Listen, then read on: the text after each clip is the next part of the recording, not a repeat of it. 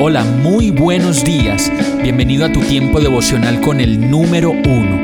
Qué alegría saludarte con la certeza de que Dios está obrando en tu vida su perfecta y buena voluntad, ya sea porque estás aprendiendo de un momento difícil o porque estás disfrutando de su amor a plenitud con paz y tranquilidad.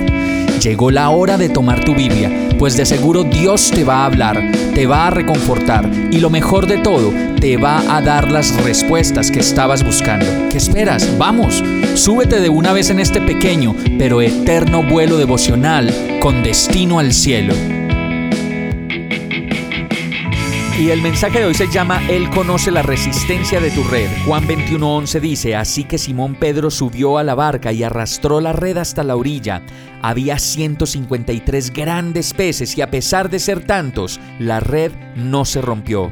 Esta historia nos narra una segunda pesca milagrosa junto al lago de Tiberiades. Era de noche, Jesús había fallecido y sus discípulos estaban entristecidos y confundidos sin saber qué sería ahora de sus vidas sin su maestro. Volvieron al oficio de la pesca en un intento desesperado por sentirse útiles y dar sentido a sus vidas, pero aquella noche, al igual que la primera vez, no pescaron nada. Recordemos que la primera vez Jesús los encontró y los llamó a ser pescadores de hombres, y la escena fue muy parecida. Ellos intentaban pescar junto al mar de Galilea, pero pasaban las horas y sus redes permanecían vacías. Entonces Jesús dijo la primera vez, lleven la barca hacia aguas más profundas y echen las redes. Y en esta oportunidad, ya resucitado, les dijo, tiren la red a la derecha de la barca y pescarán. El resultado fue una red llena de peces casi a reventar. Y en más de una oportunidad, nosotros en ese afán por mostrar que sí pudimos con la vida, nos encontramos como los discípulos, exhaustos, con los pies mojados mar adentro, con frío e incertidumbre, y lo que es aún peor, sin nada de peces en la red.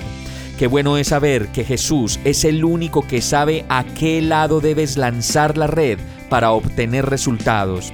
Qué bello es saber que además quiere guiarte para que tus intentos no se frustren y logres finalmente hacer tus sueños realidad y prosperar. Pero más hermoso aún es saber que nos permite pescar en el momento oportuno y la cantidad de peces justa para que tu red no se desgarre y lo pierdas todo. Solo Dios sabe qué provisión es justa para este momento de tu vida y para el estado de tu corazón. Y si te preguntas por qué no tengo más, es quizás porque el Señor sabe que si te da más, te vas a romper y vas a abandonar lo que te hace bien. Vamos a orar.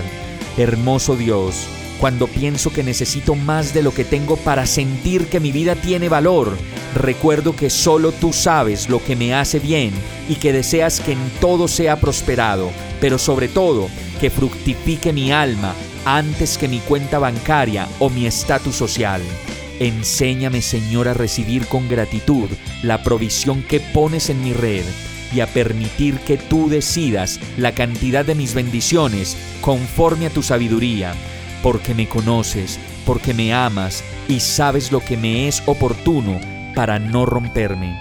Y todo esto te lo pido agradecido, confiado y dichoso, en el nombre de Jesús. Amén. Hemos llegado al final de este tiempo con el número uno. No te detengas, sigue meditando durante todo tu día en Dios, descansa en Él, suelta los remos y déjate llevar por el viento suave y apacible de su Santo Espíritu. Solo compártelo con quien lo necesite y ames. Hoy, de la mano de Dios, todo será un gran día.